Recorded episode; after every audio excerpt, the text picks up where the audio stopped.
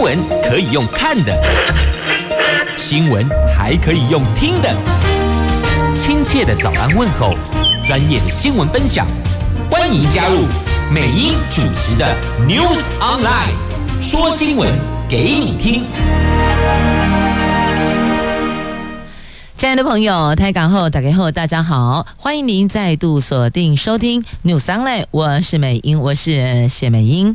在进入今天四大报的四则头版头条新闻之前，先来关心今天已经在下雨的白天天气概况，感觉好像今天应该是会下雨吧，因为刚刚在来电台的路上哦。已经在落雨啊了，不过呢，中央气象局提供给我们的资讯是被落雨入夜以后才会下雨呢。哇哇，那该相信谁呢？相信你所看到的。好，我们来看一下气象局提供的温度的部分。北北桃今天白天温度介于十九度到二十八度，竹竹苗十九度到二十七度。那么北北桃晚上。就是入夜后会下雨，白天是阳光露脸的晴朗好天气。不过桃园天空已经在下雨了，好多骑士朋友们刚刚分别停靠路旁，赶紧把雨衣拿出来呢。所以不知道在台北、新北、新竹、苗栗的朋友们，这么天气是安怎嘞？一气象局提供没落雨，但是眼见为凭，阿童都假就得落雨安呢？好吧，参考一下，但至少那个温度的参考值还是有精准的。在季节交换的现在，出门备妥雨具准没错。好，那么接着来看四大报的四则头版头条新闻，自由时报头版头。国台办有介入选举吗？因为在查哦，有二十二个人被传唤到案，因为邀请受邀到中国旅游，被要求要支持某特定候选人，这个就有对价了，因此这二十二个人到案了。《中时报》头版头条，赵少康说：“侯康佩如果当选，民众党可以入阁，等于就是说呢，呼应了柯批所提的内阁制，这算不算是为蓝白组联合政府铺路呢？”《联合报》头版头条，还记得女大学生被。高空坠下的冷气机砸中身亡吗？这防止冷气机砸人的立法是牛步化的。现在中央地方互相卸责，新北桃园有定指引，可是呢，这个指引没有强制力呀。这另类的行人地狱，请问，请问，请问，政府是不是已经忘记了呢？经济日报头版头条：台湾股市三大行情动了，一度超车香港股市。这做账做梦，还有选举题材点火，外资买超两百亿元呢。经济日报头版头条就是我们的股市，台湾股市在两做一选这三大行情带动下，股汇市。起步奏应该讲起步冲一起冲啊！这两做一选就是做账做梦选举这三大行情的带动下，股市汇市一起冲啊！昨天呢，中场大涨两百零三点，收盘一万七千三百四十一点，一度超越香港股市。诶，这可是二十五年来所。唯一看到的贵体龙谋哦，二十五年了。在一九九八年八月十八号，香港股市收盘七千两百一十点，超车台湾股市的七千一百八十一点之后，随着香港市场蓬勃发展，恒生指数从七千二往上攀升到。二零一八年三万三千点，台湾、香港股市股市的指数差距就逐渐的扩大了。其实早期早年呐、台湾加权股价指数跟恒生指数是互有领先。以前台湾跟香港哦，这股市是互有领先，有时候你先，有时候我先哦。但一直到一九九八年八月十八号之后，就再也没有领先过了。而这一次。一度超车香港股市，在昨天，这个是二十五年来头一回呢。那美国股市前一天尽管小跌，不过股期双市二十七号正价差扩大到三十五点，已经领先预示行情将会走往上走。带动二十八号台湾指数台指期夜盘逆势上扬，激励现货市场昨天。开高走高，中场大涨百分之一点一九，成交量扩增至两千九百八十三亿。而值得注意的是呢，昨天台湾股市开高收高。收盘一万七千三百四十一点，一度超越香港股市，形成了黄金交叉。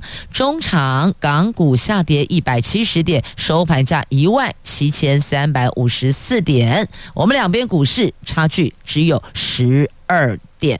昨天我们收盘一万七千三百四十一，香港一万七千三百五十四。好，所以这个是值得关注的。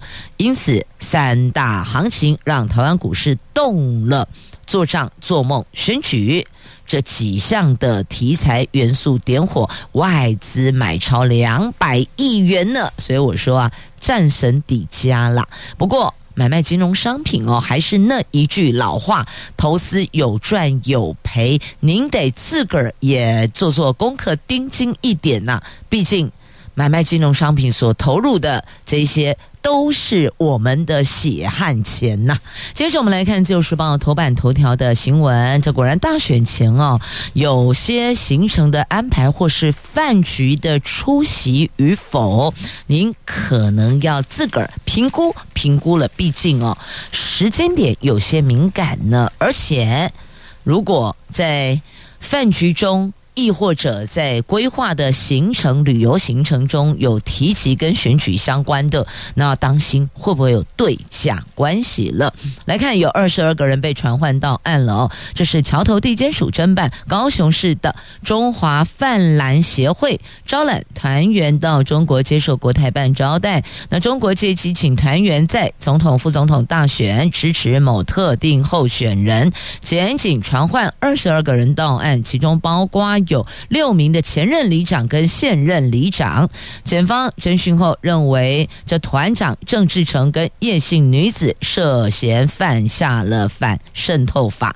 总统副总统选罢法，还有公职人员选罢法，嫌疑重大，所以分别有十五万跟五万元交保。那被传唤的二十名的团员当中，其中一名是涉及在台南市的现任里长，以及高雄市的五名的前任。里长，检方查出，因为近来全国各地陆续传出国台办介入选举招待出游，部分受邀的现任里长认为时机敏感而退团。那全案经过检察官复讯一。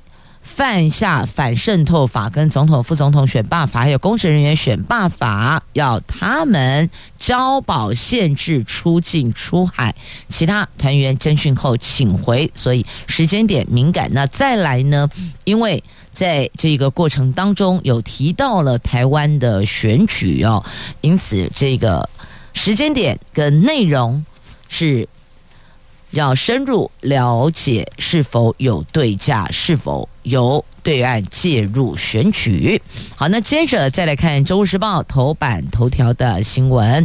这国民党跟民众党虽然在总统大选组合是分道扬镳，就是这个蓝白合破局嘛，但是对先前达成的推动联合政府的共识，还是释出了善意。那国民党副总统参选人赵少康说，侯康佩如果当选的话，民众党可以推荐人才入阁。国民党总统参选人侯友谊也赞同，赵少康也对年轻的。科粉喊话：年轻人想下架民进党，就要支持国民党，要能够执政，才能够做到民众党主席柯文哲主张的联合政府。好，那依据。各家机构最近公布民调，民众党柯银配在二十岁到二十九岁的年轻族群的支持度大幅的领先国民党的侯康贝以及民进党的赖萧配。对于年轻人对国民党支持度低，赵少康说这个表示国民党还有潜力待开发。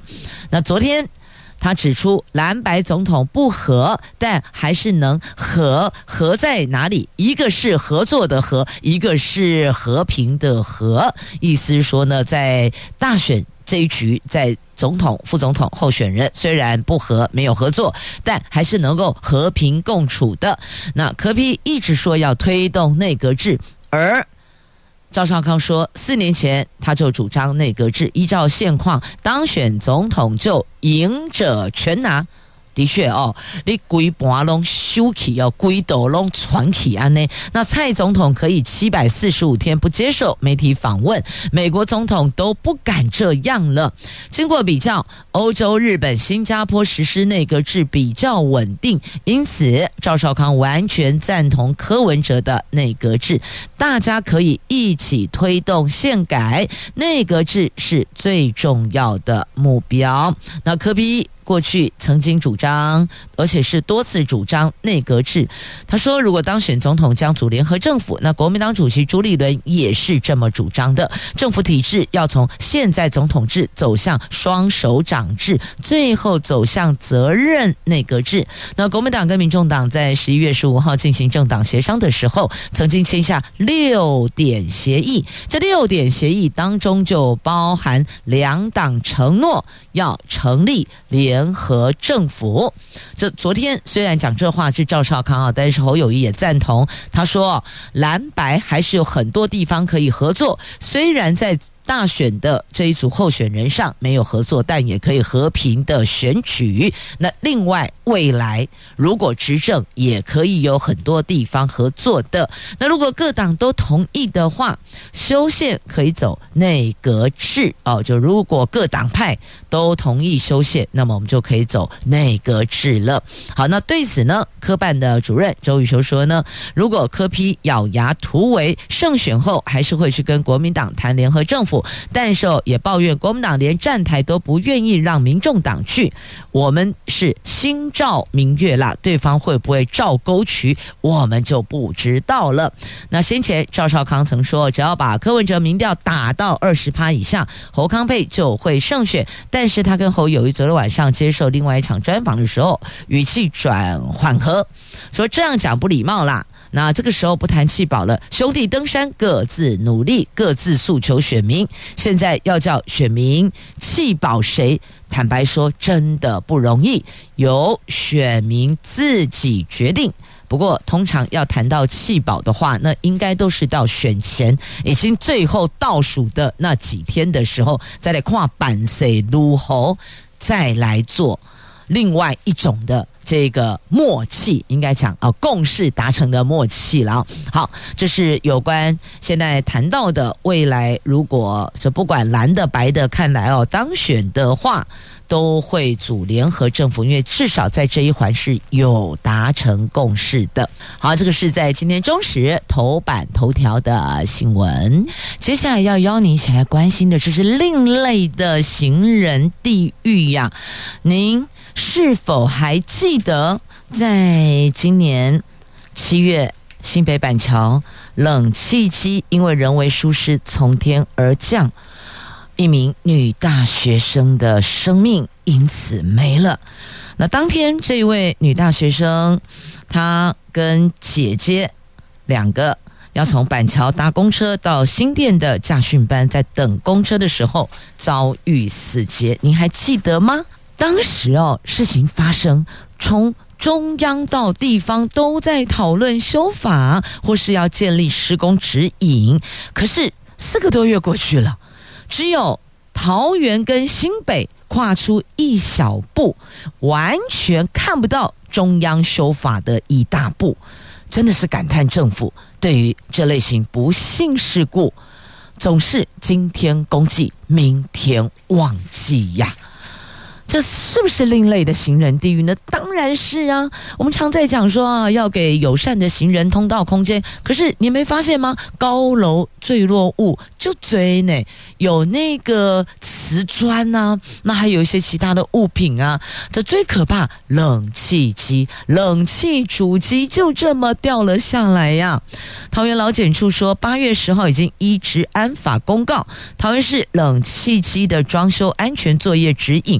请相关技师了解定定作业规范，规定作业区一楼地面必须划出作业区，还有设置交通锥，包含连杆做区隔，而且指派交管人员在作业半径外管制人车，否则依治安法开罚。那建管处也发函提醒各社区管委会，必须要监督厂商施工。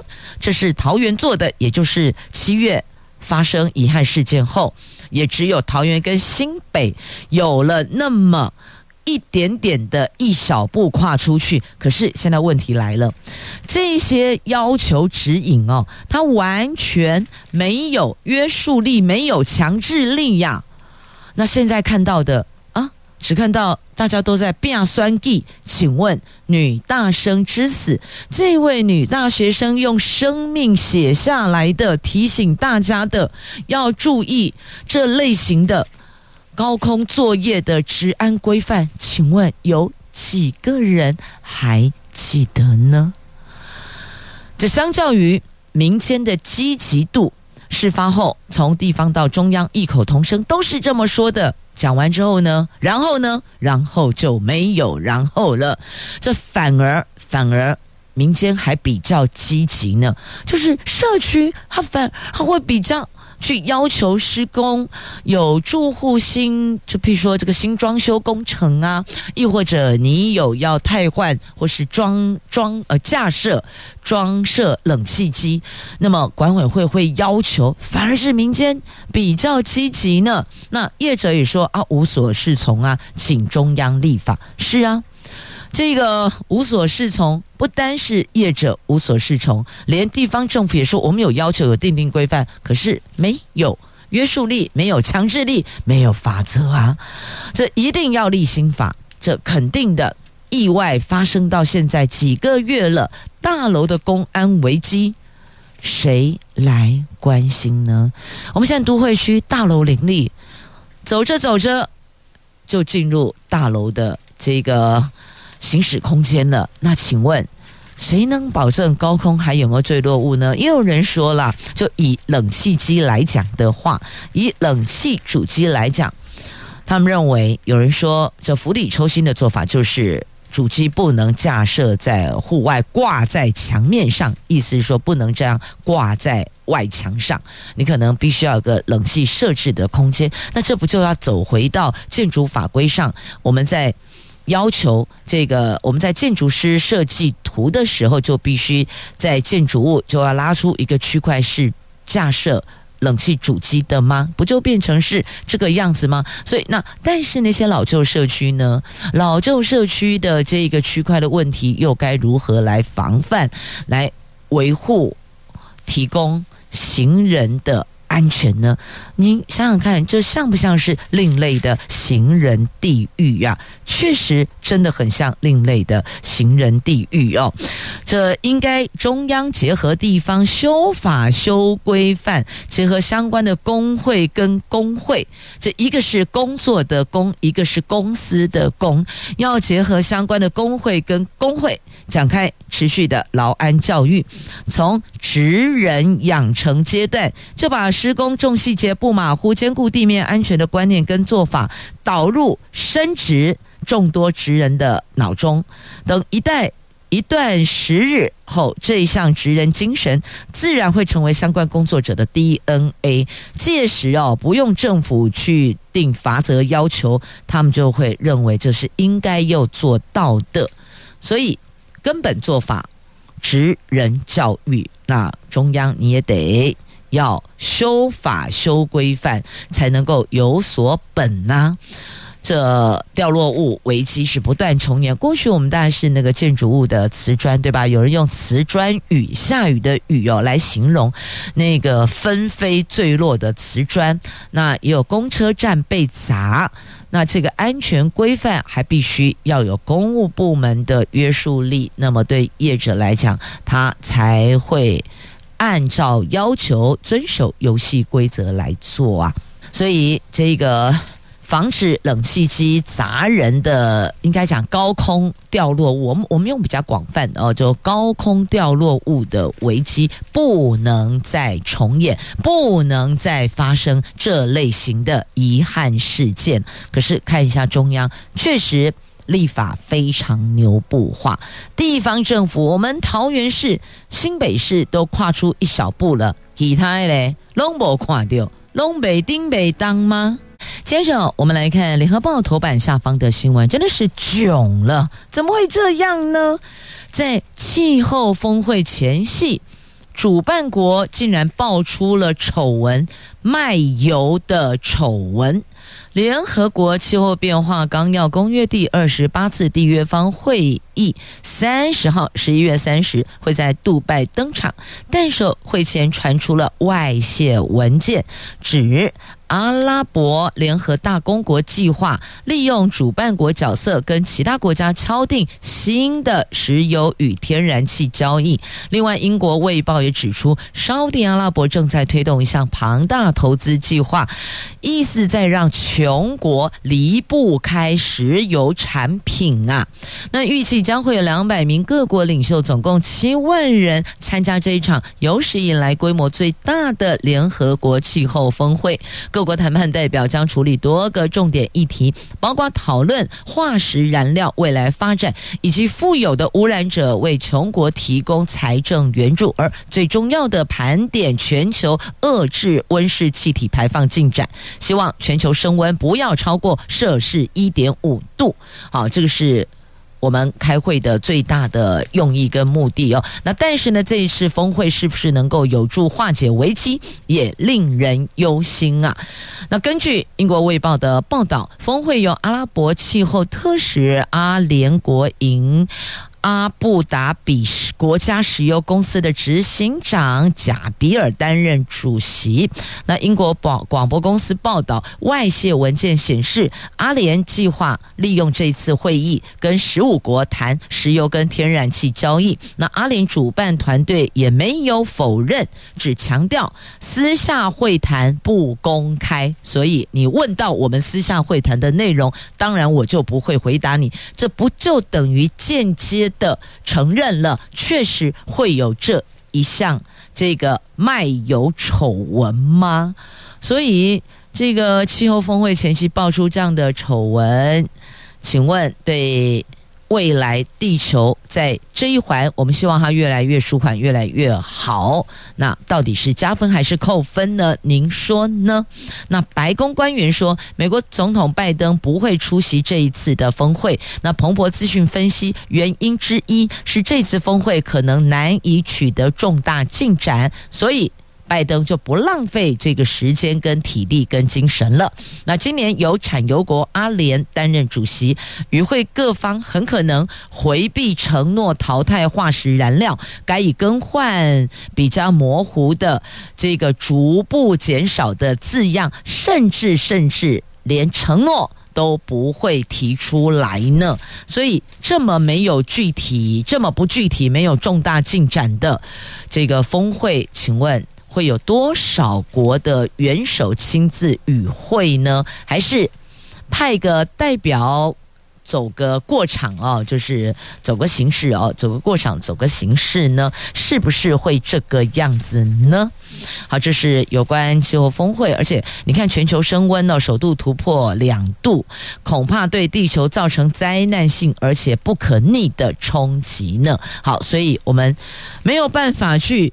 管道峰会，但至少我们自己回过头来看看，咱家己做偌贼哦。那环境部也承认，碳足迹认证的人力是不足的。永续自愿检视报告三项没有达标，业者说这纸本验证繁琐，希望能够数位化。这联合国气候大会第二十八次会议明天在阿拉伯联合大公国杜拜登场，而环境部在联合国气候大会第二十八次会议开幕前公布永续发展自愿检视报告。解释二零二零年到二零二二年的成果，其中碳足迹认证因为验证人力几乎都在执行碳盘查工作而导致人力不足，另外还有人均有害事业废弃物的比率也是偏高的，还有温室气体减量等等等，总计有这三项指标没能达标呢。那后续该怎么办呢？那业者所提的，你纸本验证这么繁琐，要数位化。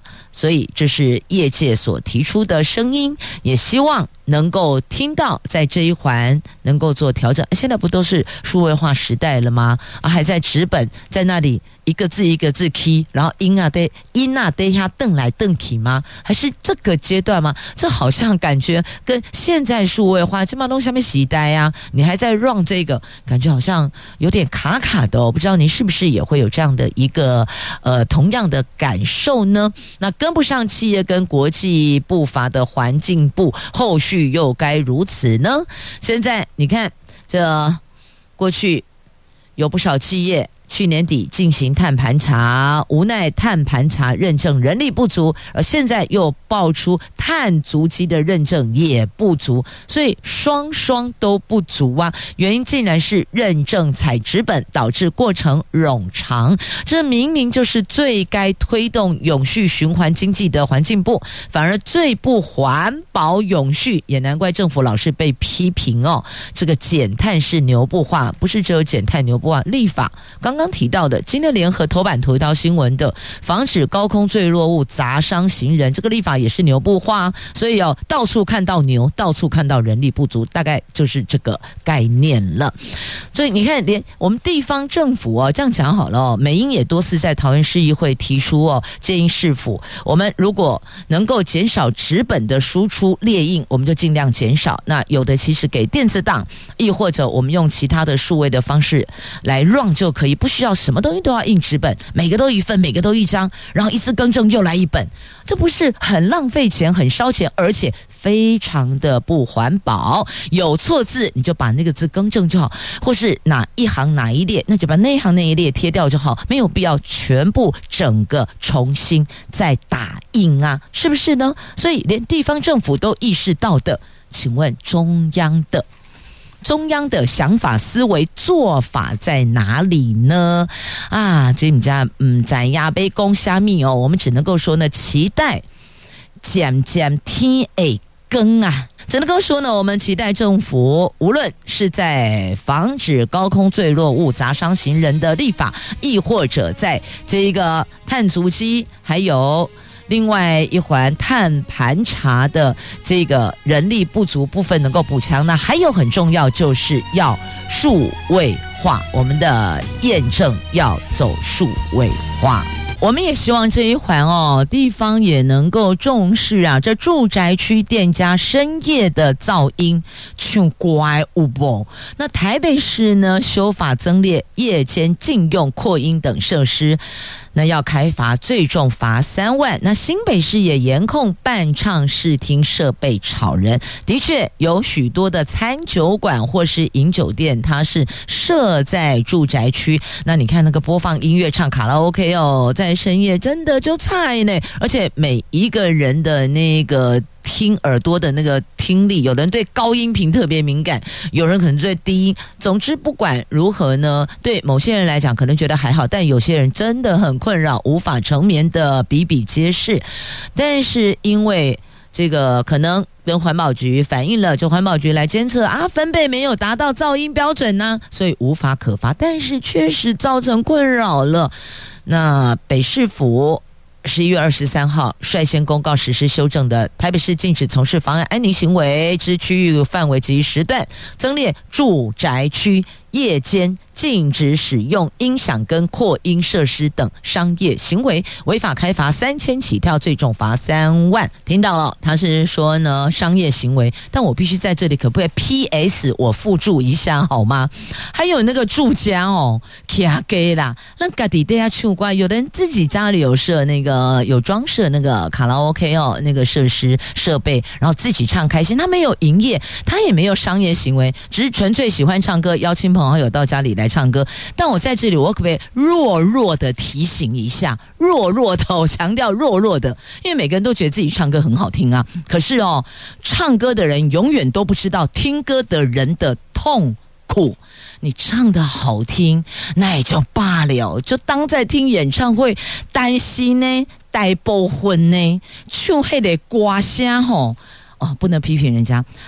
您的歌声还有成长的空间，对于悦耳来讲还有成长的空间，所以拜托一下，那个唱歌的时段，第一个、第二个分贝，你那个麦苦为香，麦准要短声好不？我。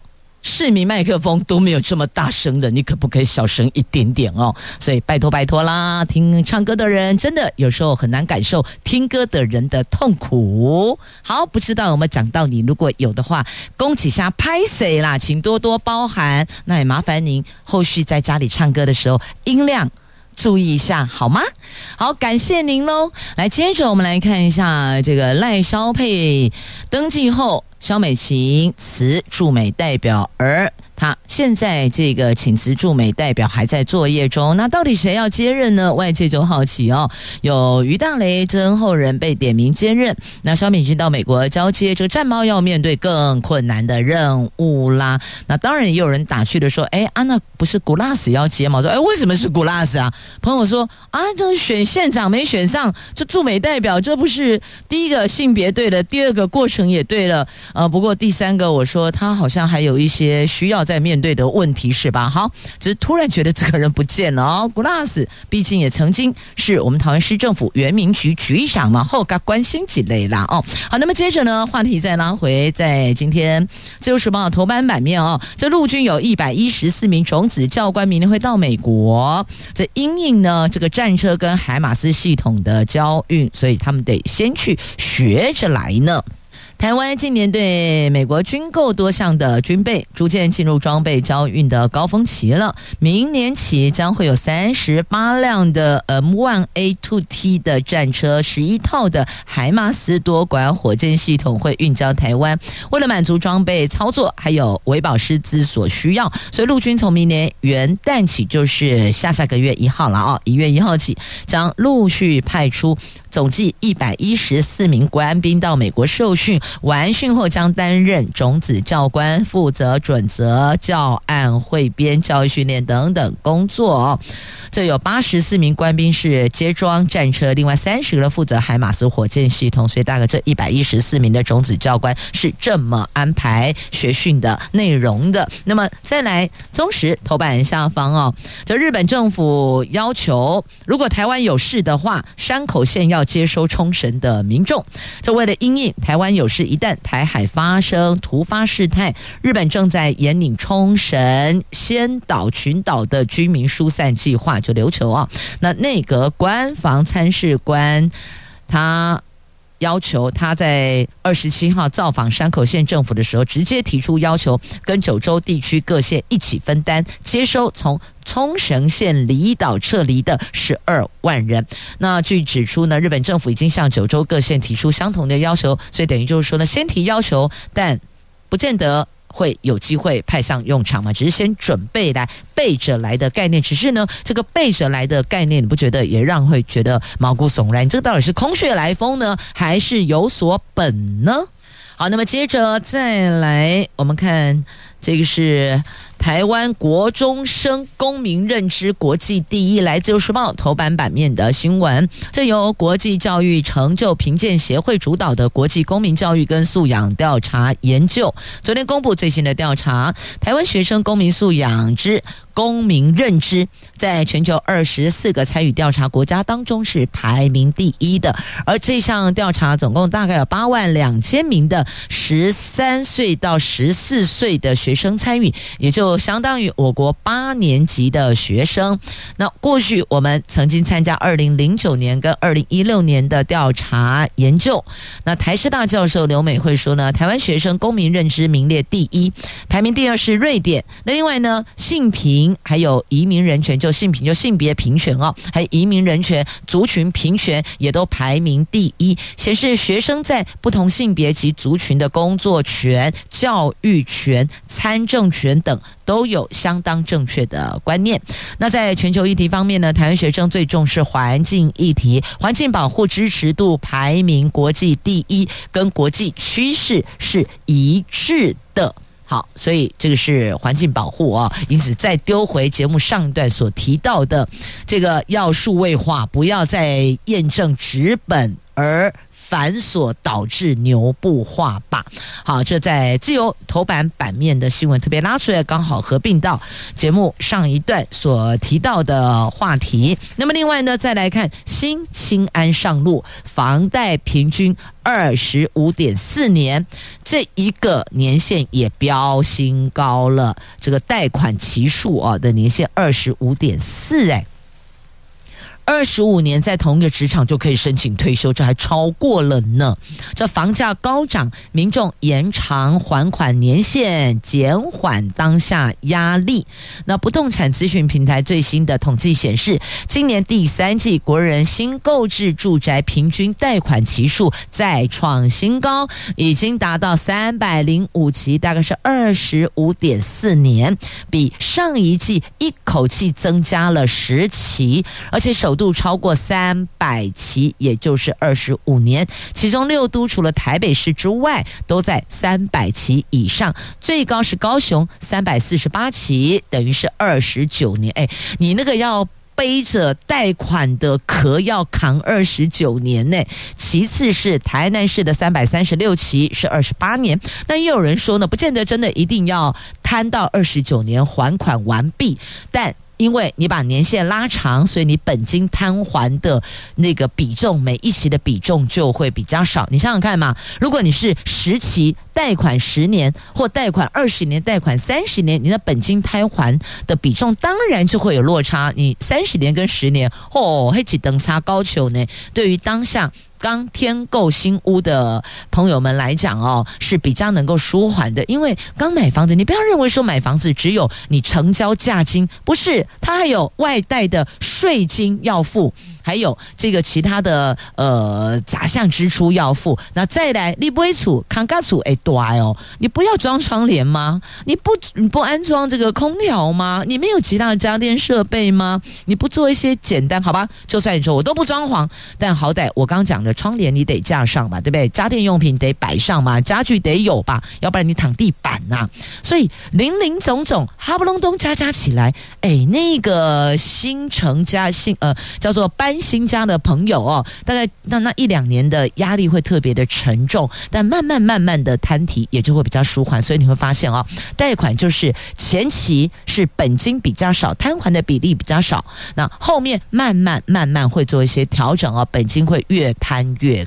高，越摊越多，也就是这个呃原因啦。那房仲说呢，房价飙太快，拉长贷款才买得起。对啊，现在变成是这个样子啊。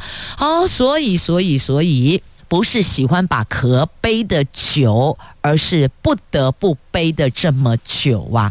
接着我们来看《中国时报》头版下方的新闻，这是有关梅将军，台中有两名学童感染梅将军，而医师说，明年春节恐怕会大爆发，而且原厂抗生素日输缺货。食药署说已经有学名药补足。这大陆爆发了肺炎梅将军的疫情，台中市在昨天传出多起梅将军感染病例。国内医师估计，明年春节可能会带来疫情，而且优先治疗小儿梅将军感染的原厂抗生素日数已经缺货一年多。卫福部食药署坦言，确实缺货，但是呢，由学民药厂增加生产，补足缺口，没有短缺的情形。那在这要提醒大家，虽然疾管署说梅将军在台湾仍属低度流行，但因为确实确实目前有学童感染了，所以在这里要提醒孩子，感冒一个星期务必要就医，甚至如果发现感受身体似乎不太舒适、不太舒坦的话哦，要有那个警觉性，就赶紧就医吧。那另外要提醒大家啊，这个跟梅将军的流行这个没有关系哦，但是跟我们的饮食餐食有关系呢。来看生食惹的祸呀，你生吃烤鹅啊，跟生蚝。负伤寒病例创十年来的新高呢。这个案散发一例死亡，没有人传人或是群聚哦。今年累计到现在二十二例了，所以这里要特别提出警讯，避免生饮生食。疾管署说，本土复伤寒今年累计二十二例，比去年同期高出二点六倍，创下近十年来同期的新高。部分病例有生食或是食用没有充分煮熟的食物，譬如说烤鹅啊、生蚝。生虾、生鱼片、生干贝等等等，提醒您避免食用未煮熟的食物及饮水。还有本土登革热也跌破千例，现在等于是进入收尾阶段，但它并没有画下句点哦，所以还是提醒大家要留意。好，接着呢，再来看哦，这是县市园区哦，竹科园区。共同签署 MOU，要推大新竹轻轨红蓝线串联成四大生活圈，继续向中央争取核定。新竹市先导公车明年底上路。好，那还有这个星期要核定的是呢，国道三号增建大英丰德交流道。行政院说这个礼拜核定哦。那因应人口快速攀升，国道三号将增设桃园八德大英。丰德交流道，傅格奎郑文灿就前桃园市长哦，昨天捎来好消息，说这个礼拜核定三个月内将地权资料给桃园市政府同步展开招标，希望早日动工，因为早日动工就可以早日完工、早日通车嘛哦，那不用等两年，他也允诺会请内政部帮忙桃园市政府分担联络到经费，以利工程能够同步进行。好，这个。对地方来讲哦，是一大利多呢。因为现在嗲嗲，不要说是过去我们印象中是尖峰时间才会塞车的路段，现在不是哦。我怎么感觉好像整个白天都是尖峰时间，然后就直接延续到傍晚入夜到晚上，真的只有半夜不尖峰，其他都尖峰。你有没有这种感觉呢？好，那么接着再来，《就是报》头版版面还有这几则新闻要带您来关心哦。来，这是。火灾，民宅一楼经营小吃店，结果暗夜恶火，一家四口，一名移工丧命。这头份，苗栗头份尖山里的中华路的一间民宅，昨天凌晨发生火警，三十六岁屋主跟他的家人哦，妻女，还有一名越南籍的移工都逃生不及。五人死亡。那在这里也预醒大家啊，这如果家里有一些其他的这个用电量比较大的电器，那个安全防护必须要更加的到位。那到底这个起火原因是为何，还是得由这消防局再去厘清哦。但通常来讲呢，但持续入冬，我都要提醒大家，用电量会比较大，就在于可能我们会有些电暖器啊、电暖炉啊、电暖设备哦，这些要注意一下，也不要共用插头哦，拜托。安全才是第一的。